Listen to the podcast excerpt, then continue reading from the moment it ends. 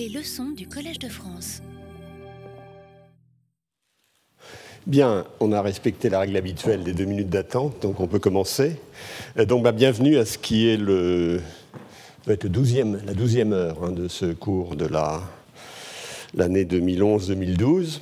Et euh, c'est l'avant-dernier, puisque je terminerai donc, euh, mercredi prochain, qui sera le 6 juin, si je ne m'abuse.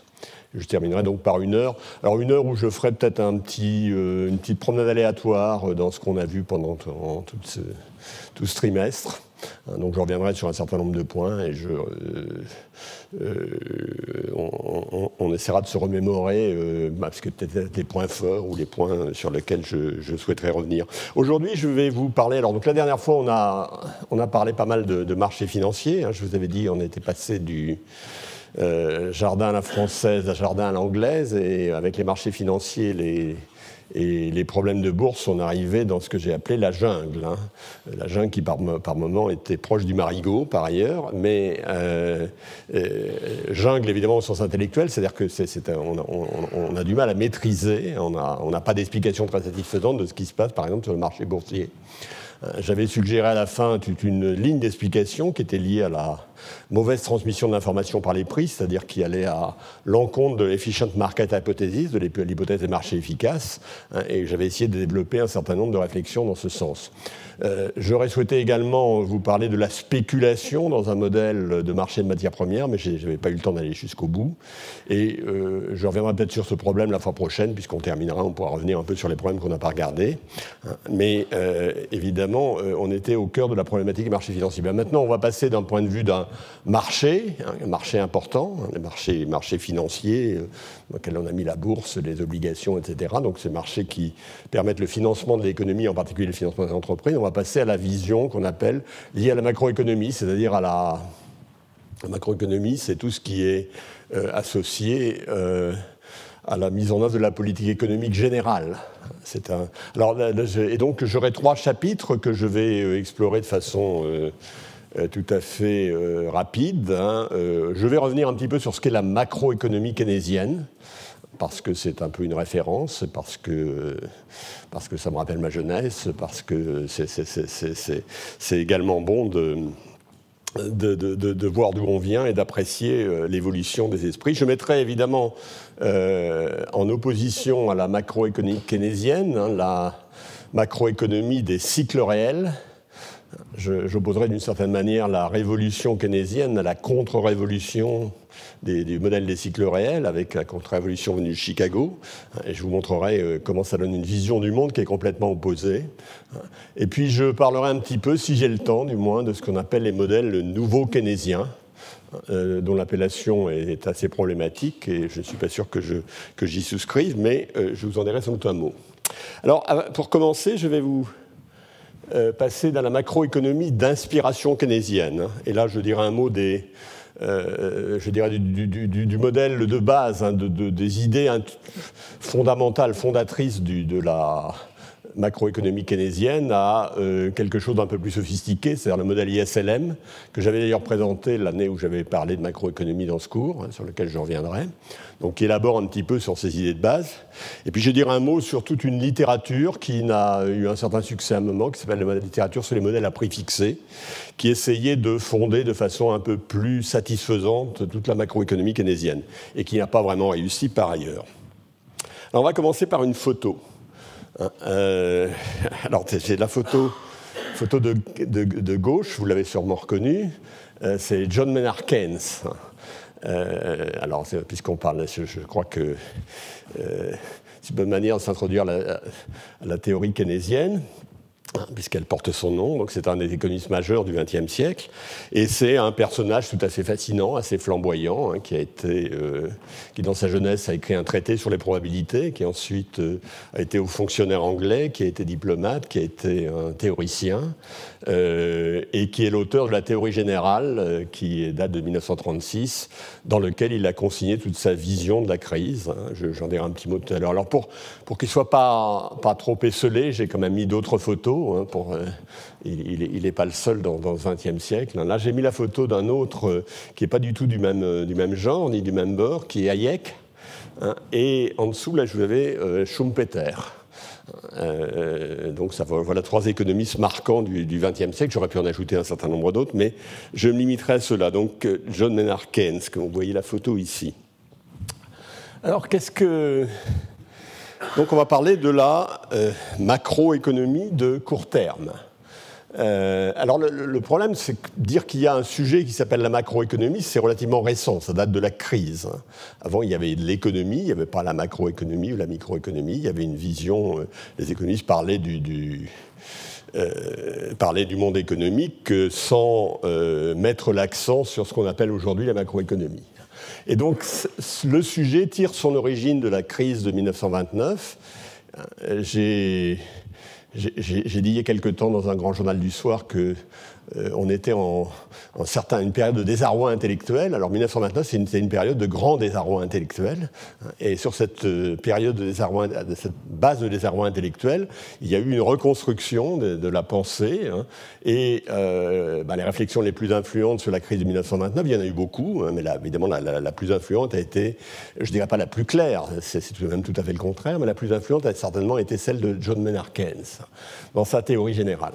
Alors c'est évidemment ça s'est accompagné euh, euh, d'une. C'est un point de bifurcation intellectuelle, au sens euh, où on s'est mis à réfléchir sur des choses sur lesquelles on avait cessé de réfléchir, on ne réfléchissait plus. Alors évidemment, la, crise de 1929, d'ailleurs un petit peu comme la crise actuelle, remet en cause la question de la stabilité systémique. Est-ce que les économies de marché, est-ce que les économies capitalistes sont des systèmes stables? Alors, ce n'est pas une question nouvelle, hein. c'est une vieille question. À vrai dire, c'est une des questions fondatrices de la discipline, sur lequel il y a eu, euh, euh, sur lequel les, polémiques initiales euh, ont contribué à créer toute une série de modèles intellectuels qui sont devenus les modèles de la profession. En particulier, dans ce débat fondateur, il y a une intervention très, très connue qui est celle de Jean-Baptiste Say dont je ne pourrais évidemment pas dire aucun mal dans cette institution, puisqu'il a été le premier professeur d'économie au Collège de France, et qui avait dit dans une formule brillante et qui est restée L'offre crée sa propre demande. Expression de sa foi dans la stabilité du système. Hein, le, système capitaliste, c'est un système stable. L'offre crée sa propre demande. Que voulez-vous faire de mieux? Alors tout le monde n'était pas d'accord. Il y avait d'un côté euh, l'école catastrophiste associée à Sismondi, euh, et un de ses disciples les plus connus, qui s'appelait Karl Marx, euh, qui lui pensait que le capitalisme allait s'effondrer dans une crise, était euh, soumis à des menaces de crise et qu'il allait assez rapidement s'effondrer. Alors pour l'instant, ça ne s'est pas complètement réalisé, mais la question de cette stabilité du système, alors entre les deux, il y avait un peu Valras qui ne savait pas hein, si le système était stable ou pas stable, et qui s'est mis donc à écrire un certain nombre d'équations pour se convaincre qu'il était stable et qui de ce faisant, a fait une œuvre tout à fait majeure et qui est une référence assez euh, incontournable. Alors, donc voilà le sujet, voilà le. Alors, quels sont les thèmes, les méthodes et les objectifs? Eh, ben, un des thèmes qui va sortir de la, de la, grande crise, un des thèmes keynésiens par excellence, hein, c'est euh, l'insuffisance de la demande globale la demande globale est insuffisante pour faire fonctionner le système convenablement, euh, avec l'idée, euh, le corollaire, qu'il faut que les gouvernements euh, viennent accroître la demande globale par des dépenses gouvernementales pour la rendre suffisante. et ça, c'est lié à la notion de... Alors, la demande il s'agit est... Alors, cette fois dans les termes un peu plus théoriques que j'avais introduits il y a quelques années, ça c'est lié à ce qu'on appelle la demande effective par rapport à la demande notionnelle. La demande notionnelle, c'est la demande de monde valracien, où les gens demandent au prix affiché ce qu'ils voudraient si les prix étaient les vrais prix. Hein. la demande notionnelle, c'est les gens, c'est la demande effective, c'est une demande dans laquelle les gens demandent euh, quelque chose compte tenu des contraintes qu'ils perçoivent sur un certain nombre de marchés, en particulier des contraintes quantitatives. je ne reviens pas là-dessus. Hein. Alors deuxièmement, dans les thèmes, c'est un le, le, point de vue qui est pris est un point de vue d'équilibre général. C'est l'économie dans son ensemble qu'on essaie de comprendre. Ce n'est pas un marché, c'est pas le marché du travail, c'est pas le marché financier, comme on a passé beaucoup de temps à essayer de trouver le marché financier. C'est vraiment l'économie dans son ensemble. Et euh, le point de vue qui va avec, alors c'est l'économie dans son ensemble, mais vue de façon agrégée. Ce n'est pas l'économie vue de façon détaillée, euh, entreprise par entreprise, etc., mais vue de façon agrégée. On parle de la production, euh, la production nationale, etc. Et euh, toujours dans les points de vue, les objectifs, ce qu'on cherche à expliquer dans la macroéconomie que j'ai appelée de court terme, hein, la macroéconomie de long terme étant venue se, greffer là-dessus et en, en étant associée à l'étude de la croissance, mais la macroéconomie de court terme est-elle associée à, l'étude des fluctuations, des fluctuations courtes. Donc voilà un petit peu pour la présentation générale. Euh, alors cette macroéconomie de court terme, elle s'est euh, développée. Elle s'est développée dans, l'après-guerre, elle, a donc pris naissance dans l'avant-guerre, après la crise de 1929, 1936, l'ouvrage de Keynes dont je parlais, elle s'est développée dans l'après-guerre, et les progrès de cette macroéconomie de type keynésienne hein, ont accompagné euh, le développement, par exemple, des comptabilités nationales. Euh, comptabilité nationale, bah, vous euh, évidemment, ça existe, vous savez ce que c'est, euh, etc. Donc on s'est mis à mesurer, il y a donc tous des services d'études dans chacun des pays qui sont mis à mesurer la production, l'emploi, à faire toute une série de statistiques, à les rassembler dans des cadres cohérents et dans des cadres comparables de pays à pays. Donc il s'est développé une comptabilité nationale, qui est une comptabilité nationale... Euh, qui, se fait dans, les nations comme comptabilité nationale, mais qui, permet des comparaisons. Et donc il y a un système qui est un système euh, organisé et pour permettre la comparaison. Donc ça c'est la première chose, développement des comptabilités nationales, ça va de pair avec la macroéconomie de court terme, et c'est quelque chose d'important pour euh, notre époque. Deuxièmement, la macroéconomie de court terme a suscité le développement des grands modèles macroéconométriques grand modèle macroéconométrique dont on a parlé la dernière fois, dont Jean-Pierre Lafargue nous a présenté une, vue relativement synthétique. Et ces grands modèles macroéconométriques qui étaient utilisés dans toutes les administrations de tous les pays du monde et qui euh, cherchaient à euh, rendre cohérentes, à donner des prédictions qui soient de bonnes prédictions sur le niveau d'activité économique. Alors ces grands modèles macroéconométriques, à nouveau, sont des modèles en général d'inspiration keynésienne, c'est-à-dire qu'ils décrivent un court terme qui est assez keynésien, au sens que je l'ai donné ici, et ils décrivent un moyen terme qui, lui, est plus classique, hein, plus, plus valracien d'une certaine manière, et entre les deux, ils font des liens. Euh, il et c'est des modèles où il y a beaucoup d'équations, beaucoup d'analyses, beaucoup, beaucoup de, de décimations économétriques, etc. Alors, ça, c'est la période de l'après-guerre, hein, euh, grand modèle macroéconomique, ça va jusqu'aux années 70, hein, même au-delà. Hein. Euh, moi, quand j'ai commencé à travailler dans cette profession, donc euh, au début des années 70, il y avait le modèle. Il y, avait une irruption des modèles macroéconométriques dans l'administration française. Il y avait FIFI, il y avait Métrique, il y avait DECA, etc. Donc j'ai passé des soirées à faire tourner DECA dans des grands ordinateurs euh, dans une grande pièce avec des ordinateurs absolument immenses, hein, dont la puissance de calcul est probablement inférieure à la puissance de calcul de celui qui est ici. Mais euh, c'était assez agréable parce qu'on partait le soir à 7 heures, euh, on mettait les cartes dans l'ordinateur et après avoir dîné à Montparnasse, on revenait vers 11 heures du soir et on regardait les résultats. On savait ce qu'allait devenir l'économie française dans les cinq années qui viennent. Aujourd'hui, euh, est apparu quelque chose d'autre, hein, dont je parlerai tout à l'heure, qui est la statistique des séries temporelles. C'est-à-dire que la macroéconomie a changé euh, euh, un tout petit peu de, de, de point d'ancrage, c'est-à-dire qu'aujourd'hui, on, met beaucoup l'accent sur les, il, y a eu un développement de travaux statistiques sur les séries temporelles, et on s'est rendu compte que ces séries temporelles avaient un certain nombre de propriétés. Et la macroéconomie, théorique essaie d'expliquer les propriétés statistiques que l'on constate sur ces séries temporelles. Ça, ça, conduit à une sorte de bifurcation aussi, j'y reviendrai tout à l'heure. Alors, ce dont je vais vous parler, euh, je vais revenir un petit peu sur ce que j'appelle la révolution, entre guillemets, enfin, terme euh, qui, est euh, sans doute un peu excessif, mais enfin dans la révolution keynésienne. Hein. Et donc je vais vous parler de, des de ISLM au modèle à prix fixé, et ensuite je vais vous parler de la contre-révolution venue de Chicago et ses suites. Hein. Les modèles de cycle réel, cycle réel, Real Business Cycles, RBC, je dirais parfois. Hein. Et puis je dirais peut-être un mot, si j'ai le temps, des euh, nouveaux keynésiens.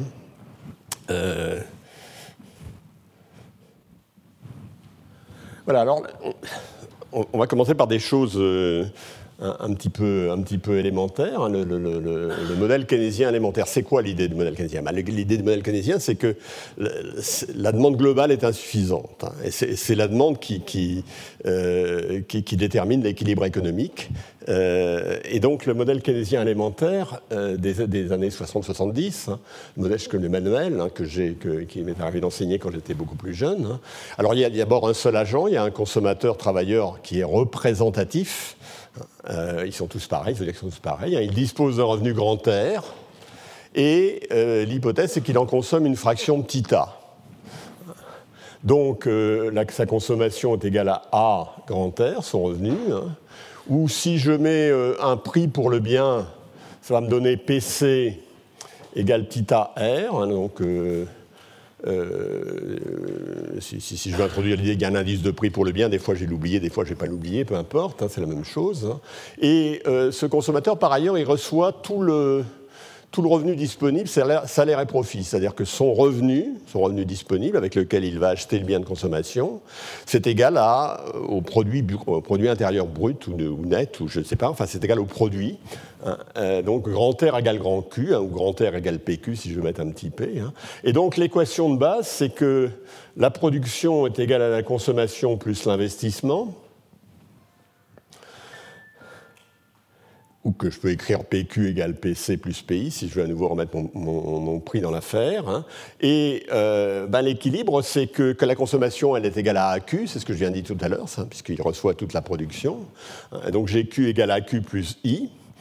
Et donc le niveau d'équilibre de la production, c'est I sur 1 donc vous avez Q facteur de 1 moins A égale I, et Q étoile égale euh, I sur 1 moins A, hein, où 1, euh, moins A, c'est la propension à épargner. Un petit a, la propension à consommer, par nous, consommer 75% euh, de notre revenu. Hein. donc 1 moins A sera 0,25, et donc 1 sur 1 moins A, ça fera 4, par exemple. Hein. Et ça, ça c'est le multiplicateur. Pourquoi? Parce que si jamais j'augmente l'investissement par une, par une dépense gouvernementale, je suis relativement vague à ce stade, hein, eh bien, la variation de production liée à cet accroissement des dépenses gouvernementales va être égale à M, le multiplicateur, 1 sur 1 moins A, multiplié par grand G. Et 1 sur 1 moins A qui est égal à 1 sur S est égal à 1 plus A plus A2 plus A puissance N, c'est le multiplicateur. Et euh, quand on regarde cette série, on voit la mécanique euh, virtuel qui se met en place, ou réel, selon la manière dont on l'interprète, hein, savoir si on dépense un de plus, s'il y a un de plus euh, de, production, de demande de production par dépense gouvernementale, eh bien ça fera petit a de plus. Ce 1 de plus va aller chez, le consommateur euh, qui va demander petit a de plus, donc ça va, ça va augmenter la production de 1 plus A, mais demandant plus a de plus, il va euh, il, va créer petit tas de plus de, revenus, hein, et ces petits tas de plus de revenus vont donner A2 de plus de demandes, etc. etc. Et donc c'est cette suite infinie dont la somme est égale à petit m au multiplicateur keynésien. Donc ça c'est un petit peu le, le, le, béaba de la logique keynésienne. Hein. Alors bien sûr, il y a beaucoup de variantes, même dans ma jeunesse, lorsque j'enseignais, on utilisait beaucoup de variantes pour montrer. Ben, vous pouvez le faire euh, au lieu de au lieu d'avoir une dépense gouvernementale dont vous ne savez pas d'où elle vient, vous pouvez la faire venir d'un euh, budget équilibré, c'est-à-dire prendre euh, la dépense gouvernementale, avoir une taxe sur le revenu, prendre la dépense gouvernementale là-dessus, et puis euh, regarder ce qui se passe. Alors il y a encore un multiplicateur, mais c'est un multiplicateur de budget équilibré, hein, qui cette fois, autant que je me souvienne, est égal à 1. Ah, vous pouvez mettre du commerce international, c'est-à-dire qu'il y a une partie des choses qui vont, qui vont à, à l'extérieur lorsque vous augmentez le revenu. Hein. Donc le multiplicateur est plus faible, etc. Alors évidemment, c'est un, schéma extraordinairement simple, mais c'est un schéma qui euh, capture une idée, une idée forte, et en particulier une idée forte des, modèles, keynésiens. je vais vous donner maintenant euh, le modèle ISLM. Le modèle ISLM, c'est une version un peu plus sophistiquée hein, euh, de ce que je viens de raconter. C'est-à-dire que c'est une version plus sophistiquée parce que implicitement ou explicitement, il y a quatre biens. Vous avez, vous avez le bien de consommation, vous avez le travail, vous avez la monnaie, et vous avez des titres. Euh, alors ça, c'est associé, c'est ça vient de la lecture de, pour autant je me souviens de la théorie générale de Keynes par X, un économiste britannique célèbre, hein. et il a dit ben, ce, que doit dire M. Keynes, on ne sait pas très bien, mais ça pourrait être ça. Hein. Ça, pourrait être ça, et ça a été mis en, forme un petit peu par quelqu'un qui s'appelle Hansen, donc on, appelle, on associe ça au modèle de X Hansen. Alors c'est le véhicule d'un keynésianisme moins élémentaire des manuels des années 60, enfin de manuels plus avancés des années 60. Euh, il n'y a pas non plus, c'est pas non plus euh, du point de vue de la théorie pure, s'il n'y a pas de micro-fondement tout à fait explicite. Donc je, le modèle ISLM, donc je, vais, je, vais, le décrire un, peu, un petit peu rapidement. Donc vous avez à nouveau une seule entreprise, enfin un secteur productif, un secteur productif produit à partir du travail, produit du bien, grand Q, à partir du travail, F de L. Euh, vous avez un ménage représentatif, ou beaucoup de ménages identiques, hein, qui ont certaines offres de travail. Alors l'offre de travail, je ne vais pas la faire varier, hein. on pourrait la faire varier, ce serait un peu plus compliqué. Et puis, euh, vous avez de, l'épargne, on sait pas très, elle n'est pas tout à fait explicite, mais elle est rémunérée au TOI. En tout cas, le TOI, c'est le taux d'intérêt auquel les entreprises peuvent emprunter pour euh, faire de l'investissement. Et donc, les entreprises, cette fois, vont avoir de l'investissement qui, au lieu de ce que je disais tout à l'heure, n'est pas exogène, mais va dépendre du taux d'intérêt petit plus le taux d'intérêt va être élevé, euh, ben moins elles vont investir, et plus il va être bas, plus elles vont investir. Alors là, j'ai le prix du bien qui est toujours AP. Alors donc voilà, j'ai déjà expliqué là, euh, je suis déjà arrivé à ce que je voulais dire ici, c'est-à-dire qu'il y a un investissement qui cette fois n'est plus exogène des entreprises, mais qui dépend de petit i et qui décroît avec petit i. Quand i est faible, eh bien, euh, le coût de financement du capital est plus faible, vous investissez plus. Et puis il y a quelque chose qui s'appelle la demande de monnaie, on introduit de la monnaie. Alors on introduit de la monnaie, j'ai beaucoup parlé de la monnaie dans ce cours, hein. euh, mais euh, je, vous ai dit, il y a la, conception de la monnaie qu'ont les banquiers, la conception de la monnaie qu'ont les économistes. Alors là, c'est la monnaie d'économiste, hein. c'est-à-dire c'est un actif parmi d'autres que l'on détient, hein. c'est ce que j'avais appelé euh, du, du valracianisme monétaire, quand j'avais expliqué ceci, c'est-à-dire que vous avez M sur P, c'est la quantité de monnaie que vous voulez, la quantité de monnaie réelle, puisque ça va dépendre du système de prix, mais je ne vais pas regarder beaucoup là-dessus. Elle dépend du taux d'intérêt. Alors, plus le taux d'intérêt est élevé, moins vous voulez de monnaie, parce que plus, le coût d'opportunité de détenir de la monnaie est élevé si le taux d'intérêt est élevé. Puisque la monnaie, elle, n'a pas de... Euh, au mieux, euh, elle donne rien. Hein. Au pire, elle donne moins le taux d'inflation. Et puis ça dépend du Q, c'est-à-dire plus plus le niveau de consommation est élevé, plus vous avez besoin de monnaie. C'est une monnaie qui sert à, c'est en quelque sorte une monnaie qui sert aux transactions hein, et qui euh, qu'on garde en fonction du volume de transactions envisagé, mais euh, dont on tend à se débarrasser si le taux d'intérêt, c'est-à-dire si le taux de rémunération euh, sur les marchés financiers est suffisamment élevé. Donc vous avez grand L de IQ à nouveau, hein, ce n'est pas, pas, la monnaie de l'histoire monétaire que j'ai racontée. Hein. La monnaie de l'histoire monétaire, la monnaie, elle est créée parce que les entreprises veulent du crédit. Hein. elles viennent voir les banques les banques leur donnent du crédit euh, et ça crée de la monnaie. Et puis, euh, il y a des problèmes d'équilibre interbancaire sur les marchés interbancaires. On a mis une banque centrale pour essayer de réguler tout ça, etc. Là, on a une vision, je dirais, très économiste et pas, pas très théorie monétaire sophistiquée. Alors, le ménage reçoit PQ. Alors, ce qui demande bah, c'est à nouveau petit a ce qu'il reçoit. Alors je ne vais pas être très précis. Hein, la monnaie, je peux la mettre dans son revenu. C'est des choses qui peut. J'ai plusieurs, plusieurs variantes possibles du modèle. Hein. je peux faire un modèle à génération, etc. Mais enfin, grosso modo, à nouveau, il y a une propension à consommer qui est comme tout à l'heure. Et alors, vous allez avoir, donc, c'est maintenant, c'est un petit peu la. C'est la courbe ISLM. Hein. Je mets en abscisse Q, le niveau de l'activité, je mets en ordonnée le taux d'intérêt. Et je vais construire deux courbes. La première courbe, c'est la courbe IS, c'est celle-là, Investment Savings en, anglais. Et l'autre, c'est LM, hein. euh, c'est donc qui est euh, Liquidity Money, je suppose. Euh, et, alors, quelle est la. Et, donc voilà, la courbe IS comme ça. Pourquoi est-elle comme ça? Ben Là, je reprends tout à fait le raisonnement de base que je vous ai présenté. Hein. quand petit i à ce niveau de petit i, le niveau de production est, grand, Q qui est ici.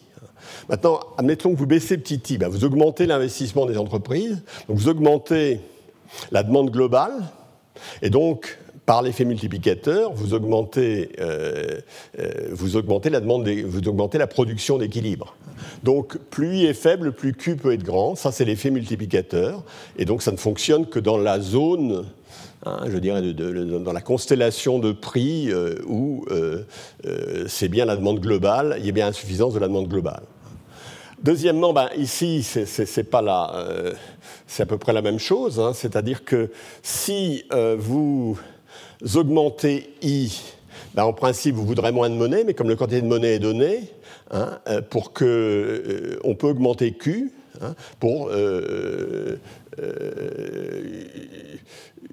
une augmentation de I et une augmentation de Q vous laisse non inchangée la demande de monnaie.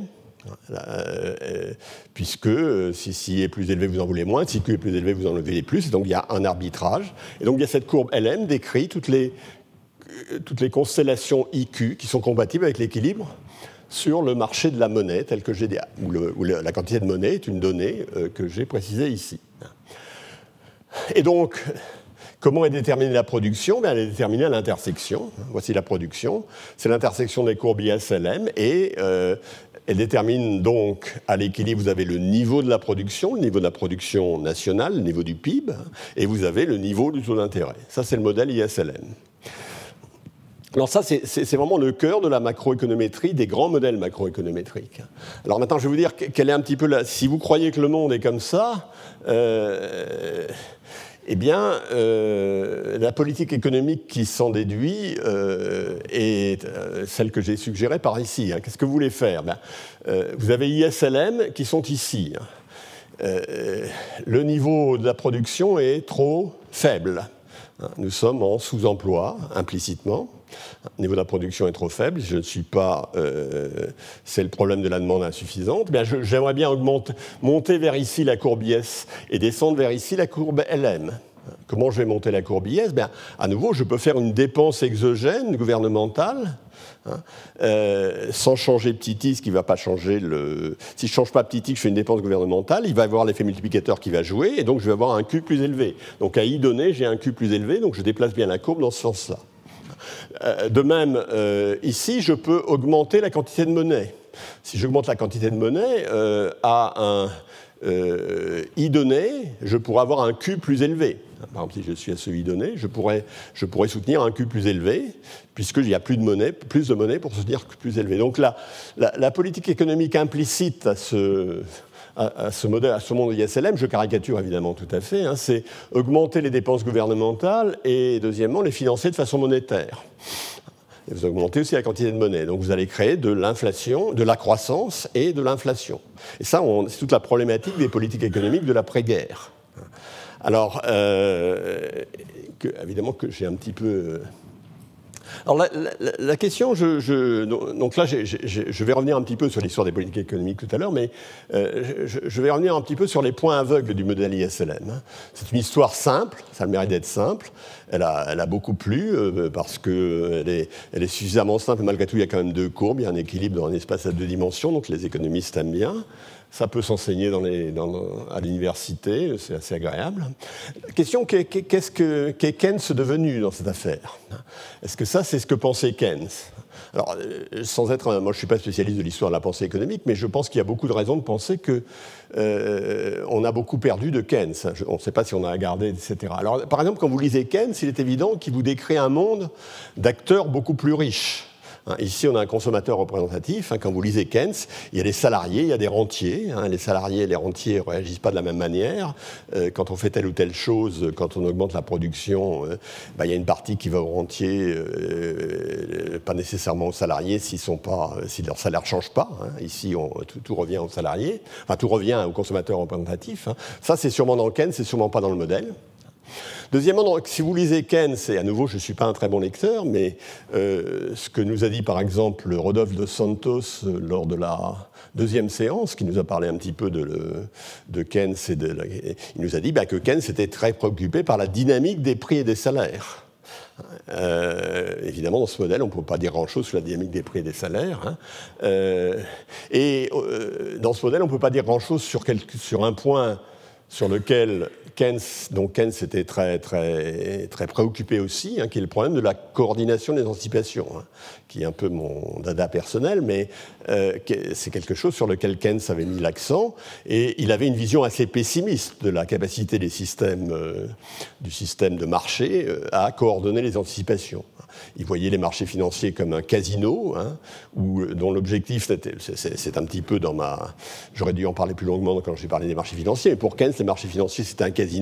Le problème, c'était pas le problème de, prédire le vrai prix ou la valeur fondamentale de l'entreprise, c'était de prédire euh, ce que les autres allaient prédire. Il disait, le, les marchés financiers, c'est comme, euh, quelque chose dans lequel on vous demande quelle est la euh, de, vous allez gagner si vous désignez la plus jolie, la plus jolie femme euh, euh, qui sera désignée par l'ensemble des autres. Naturellement, vous cherchez à savoir non pas quelle est la plus jolie, mais à savoir ce que pensent les autres sur ce qu'est la plus jolie, ou ce que pensent les autres sur ce que pensent les autres sur quelle est la plus jolie, sur ce que pensent les autres, ce que sur quelle est la plus jolie. Et il était extrêmement toute, préoccupation, toute, toute euh, réflexion que j'ai mis dans le cadre de l'analyse de la coordination et d'anticipation quand je vous en ai parlé, mais euh, il avait une opinion extrêmement euh, pessimiste sur la capacité de, de coordination sur quelque chose qui serait une valeur fondamentale. Donc voilà, qu'est Keynes devenu? En tout cas, il y, a il y, a certainement une dimension essentielle du débat qui a été occultée dans le modèle ISLM.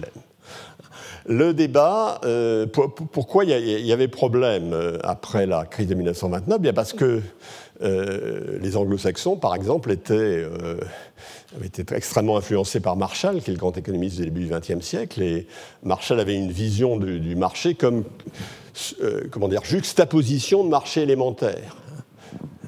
Et il comprenait le monde en regardant chacun de ces marchés élémentaires, sans, nécessairement faire de lien. Dans un monde marshallien, il est évident que s'il y avait chômage, la prescription la plus naturelle consiste à dire qu'il y a une manière de résoudre le chômage, c'est de changer le prix sur ce marché, hein, et c'est donc de baisser le salaire. Et donc le grand débat qu'il y a eu au moment de la crise de 1929, c'est est-ce que la bonne politique, c'est de faire ce que suggère la, pensée dominante, qui consiste à baisser les salaires sur le marché du travail, puisqu'il y a chômage, hein, vision euh, inspirée de la conception marshallienne du monde, hein, euh, ou est-ce que c'est de faire autre chose? Et clairement, le point de vue de Keynes, c'était de dire non. En particulier, Keynes a dit très clairement, et c'est un élément euh, relativement important de sa position, hein, qu'il ne fallait pas baisser les salaires nominaux. Il n'a pas dit qu'il ne fallait pas baisser les salaires réels, par ailleurs. Euh, Rodolphe de Santos vous en avait parlé la dernière fois. Hein, c'était un point sur lequel il avait bien mis l'accent. Euh, mais c'était un point fort de sa position, et c'était vraiment la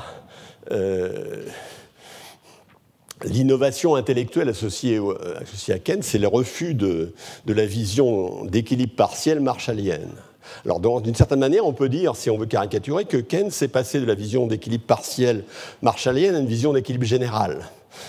Mais cette vision d'équilibre général n'est pas valracienne malgré tout, hein, malgré les efforts de X. Hansen pour la, la ramener à une vision un petit peu valracienne d'une certaine manière. X. Hansen, c'est, un peu une réconciliation entre des intuitions keynésiennes et une vision valracienne du monde. C'est du moins ce qu'on a dit parfois, ce qu'on dit parfois dans les livres qui traitent de l'histoire de la pensée économique. Alors maintenant, si on veut retrouver Keynes, qu'est-ce qu'il faudrait qu'on fasse? Ben, On ne va pas tout le faire parce que ça nous amènerait loin. Alors, revenir sur la question des prix.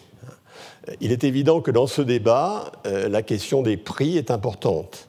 Euh, est-ce que les prix sont les bons prix? Si ce sont les prix valraciens, si on croit qu'il y a des prix valraciens, ils devraient résoudre tous ces problèmes. Pourquoi ne sont pas les prix valraciens, etc. C'est ce qu'a essayé de faire toute une partie de la littérature qu'on appelle sur les modèles à prix fixés. Deuxièmement, il faudrait réfléchir sur la dynamique de ces prix.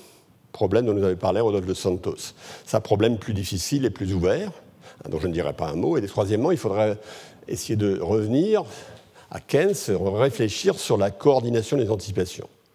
Ça, c'est quelque chose dont je ne dirai rien, bien que j'ai euh, écrit un ou deux articles sur ce sujet, mais dont je vous donnerai d'ailleurs les références dans, euh,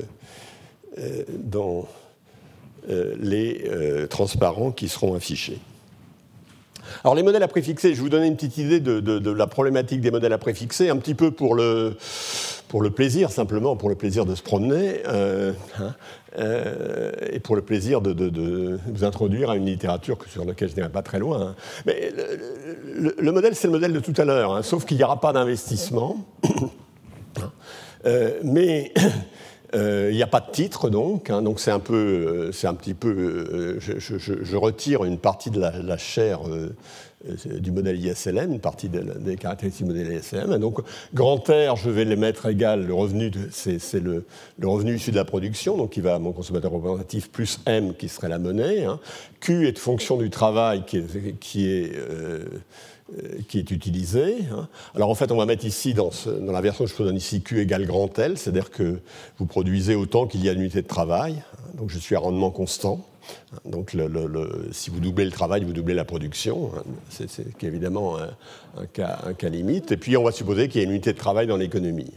Alors là, euh, qu'est-ce qui va se passer dans cette économie? Ben, D'abord, vous voyez bien que euh, ma production, hein, je, mets l'accent sur les prix. C'est-à-dire, quels sont les prix? Ben, Il y a le prix de la monnaie, mais c'est un par définition.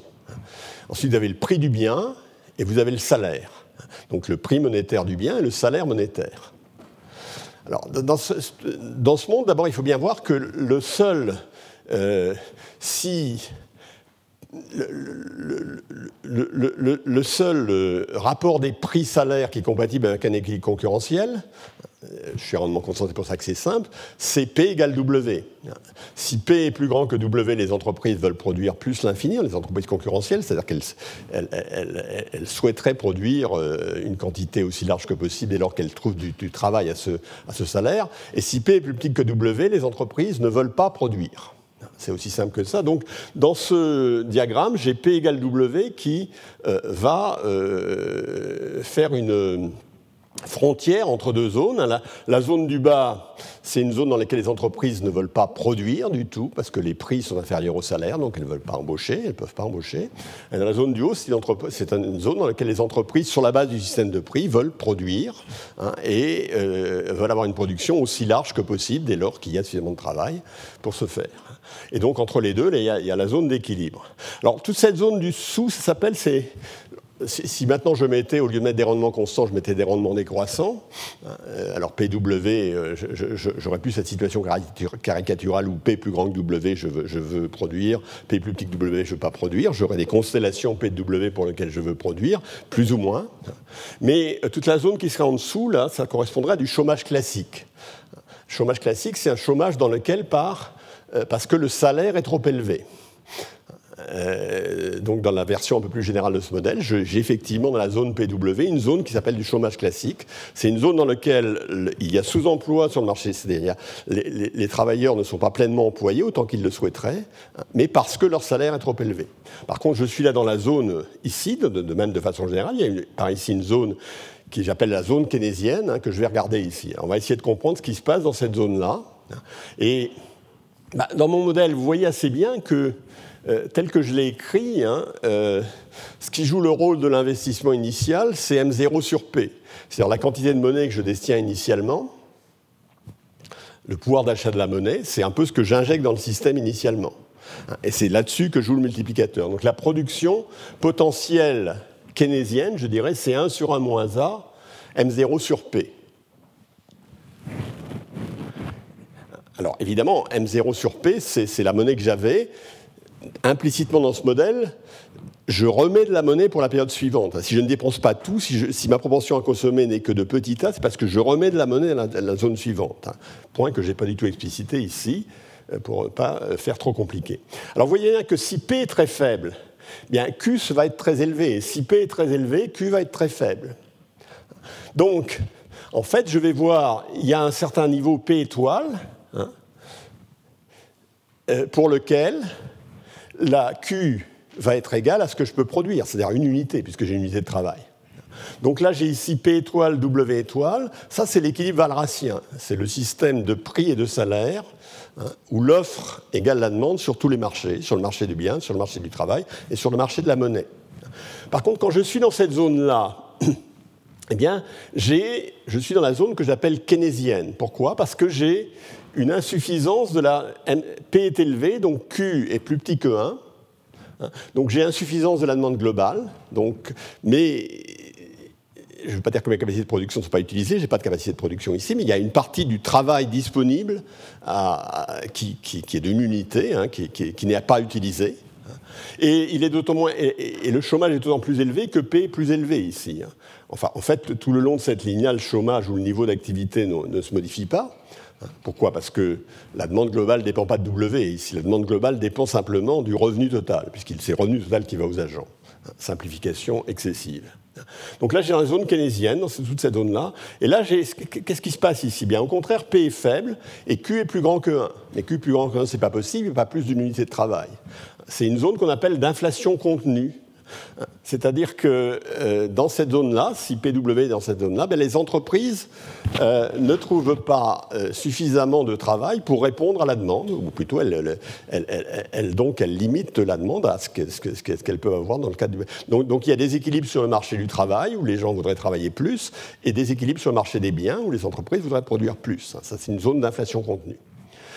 Alors ça, c'est tout un programme de travail qui est lié au modèle à prix fixé. On a essayé de comprendre un petit peu, on est allé un, peu plus loin que la logique du modèle ISLM, et on se dit, bah, puisque dans Keynes, il y a évidemment des prix fixés quelque part, mais c'est la, situation est quand même plus compliquée que ce que l'on tire du modèle ISLM. Le modèle ISLM, il est valable dans cette zone-là, il n'est pas valable ici, il n'est pas valable là.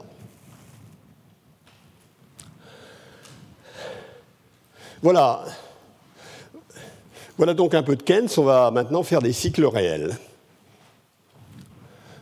Alors pourquoi le, quel est le contexte intellectuel qui nous a fait passer de la révolution à la contre-révolution? Ben, euh, La toile de fond, c'est la logique ISLM. Hein. La logique ISLM, vous voyez bien que si vous croyez que vous êtes dans le monde de type ISLM, vous allez euh, euh, vous allez créer de l'inflation pour combattre le chômage. Vous allez faire des dépenses publiques, vous avez intérêt à les financer de façon monétaire, si, vous croyez à la version tout à fait simpliste que j'ai donnée tout à l'heure. Hein. Et donc, il devrait y avoir ce qu'on appelle une courbe de Philippe, c'est-à-dire que vous devriez avoir à moyen terme un arbitrage entre plus ou moins de croissance et plus ou moins d'inflation. C'est un petit peu l'univers intellectuel du modèle ISLM à moyen terme. Je ne dis pas nécessairement que c'est l'univers intellectuel des grands modèles macroéconomiques, c'est un peu tout ça. Donc, il y aurait ce qu'on appelait la courbe de Phillips, qui s'appelait la courbe de Phillips. Le problème est que, et ça c'est une première difficulté, et donc je mets dans le contexte intellectuel, c'est que ben, on n'a pas observé avec quelque chose qui ressemblait à une courbe de Phillips, ou plutôt on a, bien trouvé des relations inflation-chômage, mais ce n'était pas du tout stable. donc la courbe de Phillips euh, n'existe pas, en tout cas une stabilité très problématique. Bon, il y a eu ensuite, je mentionne le choc pétrolier, mais c'est un peu plus tardif. Hein, l'instabilité de la courbe de Philippe, c'est quelque chose qui est dans le débat bien avant le choc pétrolier. Hein. Donc ça, c'est un petit peu l'effet, c'est-à-dire un peu les limitations des politiques keynésiennes hein, qui créent de l'inflation. Euh, tout en conservant du chômage et euh, tout en ne se conformant pas euh, à la vision très simpliste que je viens de décrire. Alors maintenant, donc il y a une montée de la critique intellectuelle qui va de pair évidemment avec les, échecs dans l'interprétation des faits. Hein. Alors la première, j'en dis juste un mot, s'appelle la critique de Lucas. Hein, on, a souvent, on a parlé plusieurs fois de Lucas ici, puisque je vous avais présenté son modèle de valorisation des titres boursiers. Ah bah, très brièvement euh, une fois. Hein, donc la critique de Lucas consiste à dire, bah, oui, quand vous faites des, estimations économétriques sur le passé, euh, vous le faites à politique économique donnée. Donc les politiques économiques, elles déterminent les anticipations des agents. Ce qu'ils font dépend pas uniquement de, de ce qui se passe aujourd'hui ou de ce qui est passé hier, mais ça dépend de l'idée qu'ils ont de ce qui va se passer demain. Hein. Hein, c'est l'idée de l'avenir qui détermine, c'est l'avenir qui détermine le présent d'une certaine manière. Et donc, si les politiques changent, euh, bah, les, coefficients devraient changer. Enfin, les coefficients n'ont pas le même sens. Hein. et puis, vous mesurez des choses euh, qui n'ont pas la même signification puisqu'elles correspondent à des euh, niveaux de perception de l'avenir qui sont différents selon les agents et qui vont modifier leur comportement. Donc, c'est mise en cause de l'estimation. Ensuite, il y a la montée de l'hypothèse de l'anticipation rationnelle. Ben, je vais passer là-dessus. Hein. C'est évidemment quelque chose sur lequel on pourra parler très lentement. Hein. Bon, l'échec de rénovation des modèles ISLM ou aussi le, relatif échec des modèles macroéconométriques. Euh, j'ai parlé des modèles à prix fixés. Ça n'a pas, vraiment, euh, euh, pas vraiment conduit à une vraie rénovation de la, pensée keynésienne. Et puis, euh, comme j'ai dit tout à l'heure, il y a le développement de l'économétrie des séries temporelles. C'est-à-dire qu'on s'est mis, les, gens, les, savants ont regardé le monde économique avec des yeux un peu différents. Donc, ils ont des yeux un peu différents, ils ont cherché des explications un peu différentes, puisqu'ils ne cherchaient pas à expliquer exactement les mêmes choses. Alors, on va donc, je, veux dire, ce que c'est qu'un modèle de cycle réel. modèle de cycle réel, euh, et je vais mettre en, en, en face qu'un modèle keynésien. Alors, premièrement, le cadre canonique de, référence. Ben, il y a un consommateur représentatif hein, dans le modèle keynésien, j'ai divisé comme ça, hein, qui veut dire un grand nombre d'agents mais qui sont identiques. Ben, c'est pareil dans le, dans le, modèle de cycle réel, un grand nombre d'agents identiques. Euh, comme dans le modèle keynésien, comme dans le modèle euh, de cycle réel, ces agents sont concernés par leur consommation et par la quantité de travail qu'ils mettent sur le marché. Dans la version des modèles keynésiens que j'ai donnée ici, euh, il n'y avait pas d'offre de travail dépendant du salaire. L'offre de travail était fixée pour simplifier les choses, mais évidemment, il est très facile d'ajouter cette dimension. Hein. Et donc là, vous avez des gens qui, ont effectivement, par la consommation et par leur travail. Première différence, mais pas tout à fait mineure, hein, le, consommateur ou l'agent représentatif keynésien, on mettait l'accent sur une période de sa vie. Hein. Éventuellement, on disait qu'il gardait la monnaie pour demain, mais on n'expliquait pas très bien ce qu'il voulait faire. On, investissait pour demain, mais vraiment, c'est un modèle à une période. Alors le problème de l'agent représentatif du modèle de cycle réel, lui, il vit infiniment. Il a une durée de vie infinie, alors, est-ce que c'est un cadeau ou pas? Ça, peut se discuter. Mais, euh, et, donc, il a, quand il décide aujourd'hui, c'est pas du tout sur la base de ce qui se passe aujourd'hui, bien sûr, il tient compte de ce qui se passe aujourd'hui, de ce qui se passe demain, mais de ce qui se passe jusqu'à la fin des temps. Et. Euh, euh, donc ça, fait, une première différence que vous allez voir tout à l'heure. Hein. Alors, dans le modèle keynésien simple que j'ai donné ici, il y a une entreprise représentative. J'ai toujours dit qu'il y avait une entreprise. On peut toujours raconter l'histoire en disant qu'il y en a beaucoup et que ça, tout se passe comme s'il y en avait une. Euh, mais euh, le seul facteur de production, c'est le travail hein, dans le modèle keynésien. Ça ne veut pas dire que je, j'ai introduit de l'investissement, le fait qu'elle pouvait investir, mais je n'ai jamais tenu compte de l'accumulation de capital ni de quoi que ce soit. Dans le modèle de cycle réel, j'ai le travail et le capital. L'entreprise utilise du travail et du capital pour produire. En fait, elle va être à rendement constant. Plus elle a de travail, plus elle peut produire, mais plus elle a de capital, plus elle peut produire. Évidemment, l'accumulation du capital est quelque chose d'essentiel dans la logique de ce, de ce, modèle. Alors, les variables d'ajustement, bah, dans le modèle keynésien, c'était si les prix et salaires étaient fixés, hein, c'était vraiment les quantités, c'est l'ajustement par les quantités, hein, c'est l'ajustement par la demande, par, la production globale, hein, la production et l'emploi de la période étaient les variables d'ajustement si tous les prix étaient fixés.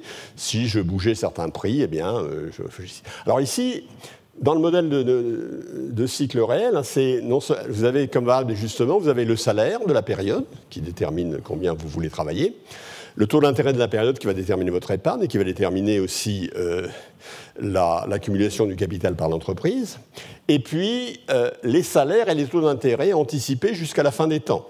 Vous décidez pas sur la base de ce qui se passe aujourd'hui, mais de ce que seront les salaires et les taux d'intérêt aujourd'hui jusqu'à la fin de, votre, euh, de l'univers qui, qui, sera relativement long. Alors vous voyez bien que dans la différence de logique, hein, il y a une différence de logique tout à fait essentielle, euh, triviale. Hein, euh, dans le monde keynésien, c'est le revenu de la période qui est la, variable euh, clé. Hein, sur laquelle on met l'accent. Dans le modèle de cycle réel, c'est le revenu permanent ce qu'on appelle le revenu permanent, c'est-à-dire la valeur actualisée de tous les revenus futurs. Si, vous êtes aujourd'hui, vous êtes un agent de durée de vie infinie, vous avez accès à des taux d'intérêt, vous, euh, vous, ramenez, vous regardez tous vos revenus futurs et vous actualisez.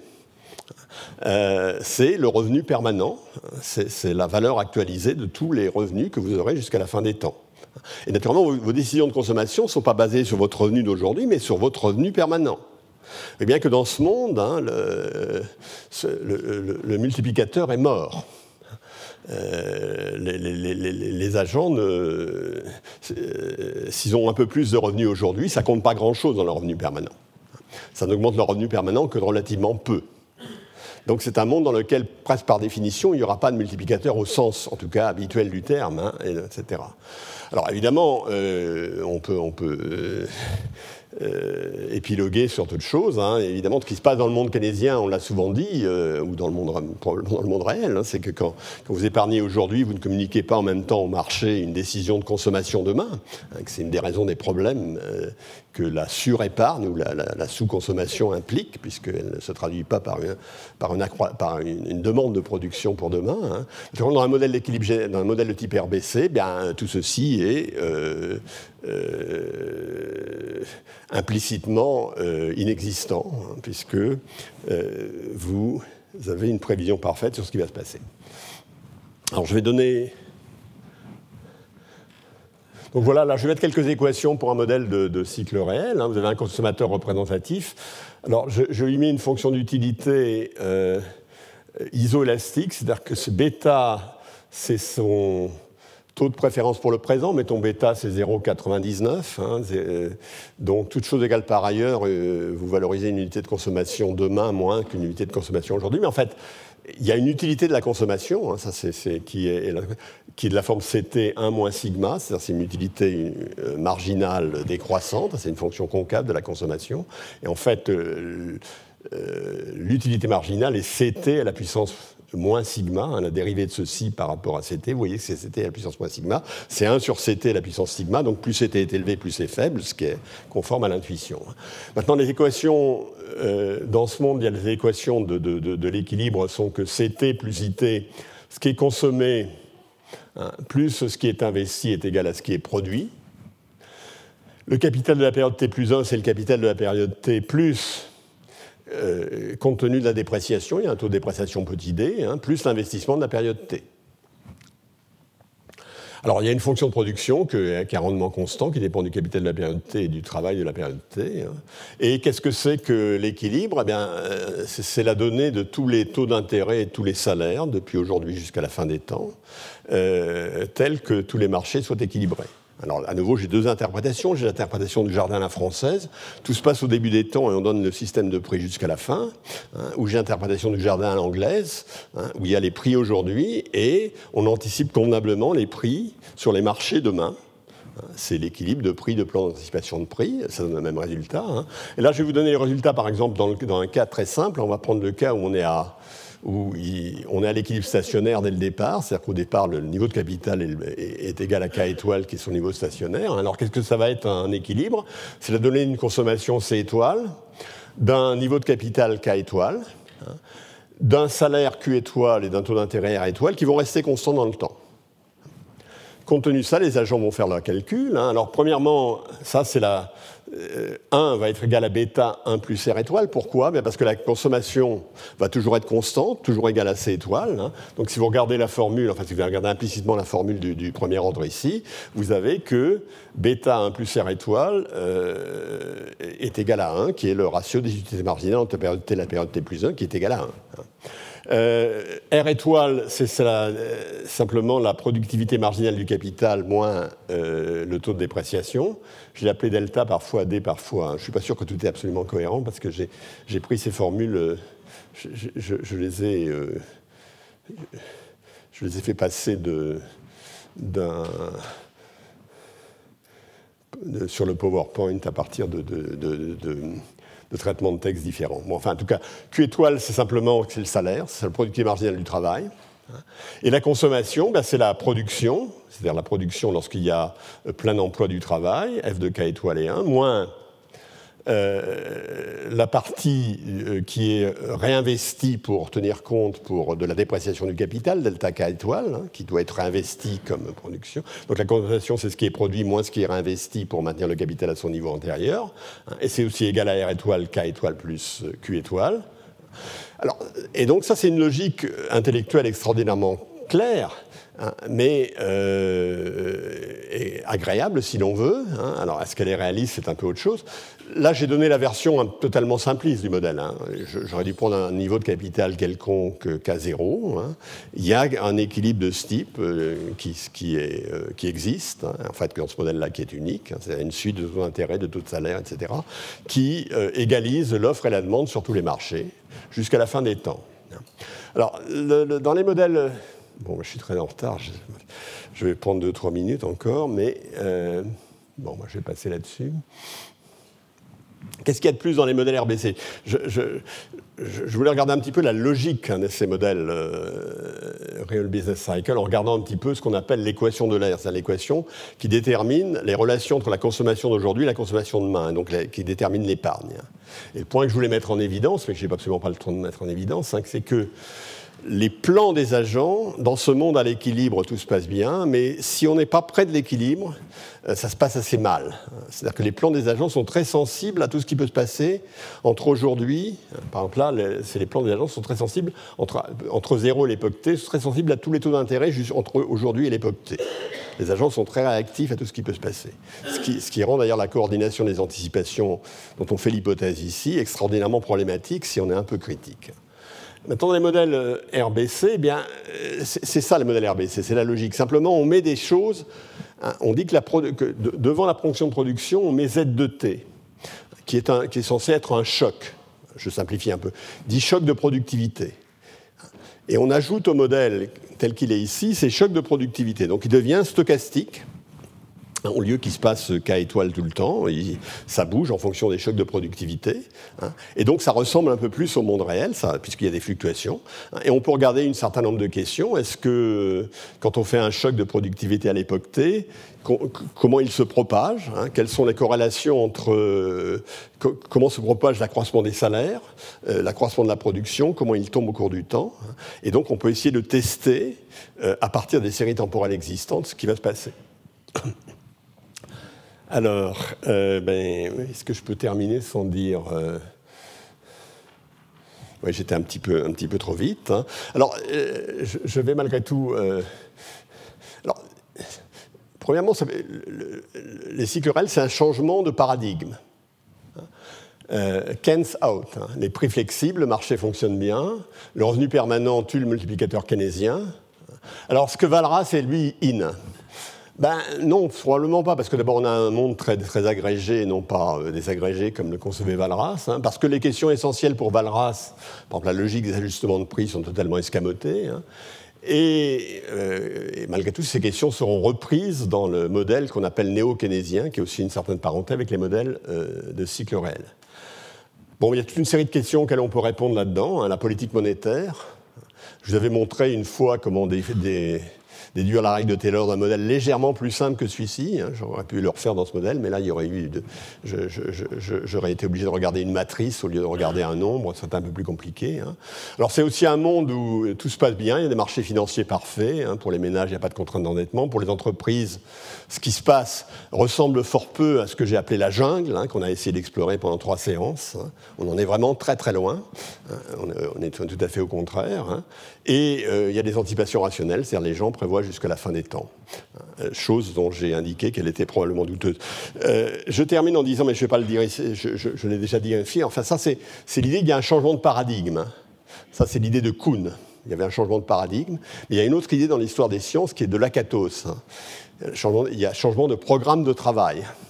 Alors en fait, les modèles à cycle réel, c'est à la fois un changement de paradigme, bien sûr, mais c'est plus fondamentalement un changement de programme de travail. C'est ce que j'ai dit tout à l'heure. C'est-à-dire qu'on se, met à chercher à euh, interpréter toute une série de choses, hein, comme qu'est-ce qui va se passer après un choc de productivité.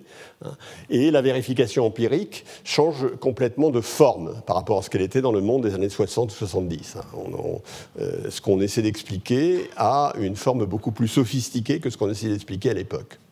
Donc il y a eu un changement de programme de travail. Alors, le changement de paradigme est peut-être pas très solide. Le changement de programme de travail, lui, est quelque chose de beaucoup plus euh, résilient, d'une certaine manière.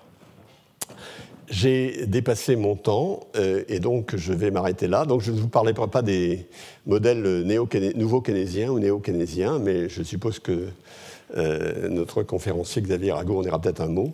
Été un petit peu vite à la fin, peut-être un peu trop lentement au début, et j'ai passé trop de temps sur la photo de Keynes, mais voilà, c'est ça. Donc nous avons dans 4 minutes, nous reprenons. Tout à l'heure. Retrouvez tous les contenus du Collège de France sur www.colège-2-france.fr.